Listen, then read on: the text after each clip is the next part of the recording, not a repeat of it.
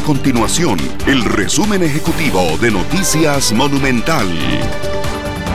Hola, mi nombre es Fernanda Romero y estas son las informaciones más importantes del día en Noticias Monumental.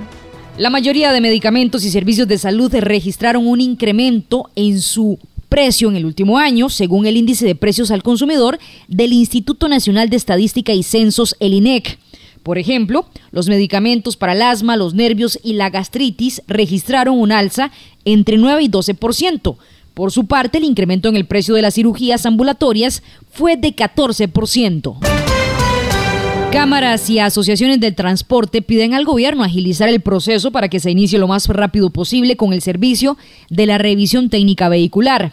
El Poder Ejecutivo seleccionó a la empresa alemana DECRA para que opere por los próximos dos años.